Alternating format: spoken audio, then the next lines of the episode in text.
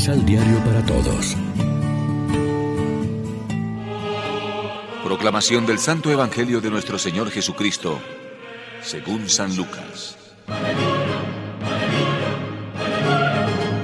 El Señor eligió a otros setenta y dos discípulos y los envió de dos en dos delante de él a todas las ciudades y lugares a donde él debía ir. Les dijo, Hay mucho que cosechar, pero los obreros son pocos. Por eso rueguen al dueño de la cosecha que envíe obreros a su cosecha. Vayan, pero sepan que los envío como corderos en medio de lobos. No lleven bolsa, ni saco, ni sandalias, y no traten de hospedarse donde algún conocido. En la casa que entren, digan como saludo, paz para esta casa. Si ahí vive un hombre de paz, recibirá esta paz que ustedes le traen. Pero si no la merece, la bendición volverá a ustedes. Quédense en esa casa, comiendo y bebiendo lo que les den, porque el obrero merece su salario. No vayan de casa en casa.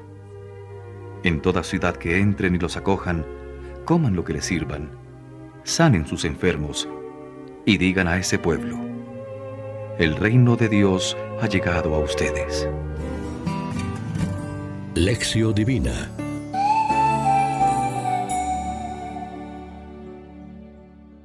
Amigos, ¿qué tal? Hoy es martes 18 de octubre. La iglesia se viste de rojo para celebrar la memoria del evangelista San Lucas. Y como siempre a esta hora nos alimentamos con el pan de la palabra. Lucas es un modelo estimulante para los cristianos, también de nuestro tiempo. Es evangelista, anunciador de la buena noticia, misionero, transmisor de la fe. El Salmo insiste en este aspecto misionero. Tus amigos, Señor, proclamen la gloria de tu reinado, que hablen de tus hazañas, explicando tus hazañas a los hombres. No hace falta que escribamos libros famosos, pero sí que difundamos la esperanza de la salvación a nuestro alrededor, que seamos evangelistas. La palabra de Jesús nos interpela, pónganse en camino, curen a los enfermos y digan, está cerca de ustedes el reino de Dios. Todos podemos ser misioneros y colaboradores de la salvación de Dios, cada uno en su ambiente doméstico y social, por escrito o en los medios de comunicación, en la familia y en la catequesis. Reflexionemos. En nuestros procesos pastorales acompañamos a cada uno según su ritmo y capacidad. Estamos orando para que en la viña del Señor no falten buenos y santos operarios del reino. Oremos juntos. Señor Jesús, queremos ser obreros de tu viña para llevar el mensaje de esperanza y de amor a los que no te conocen.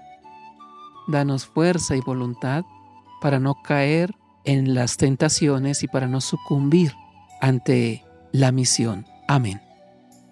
María, Reina de los Apóstoles, ruega por nosotros.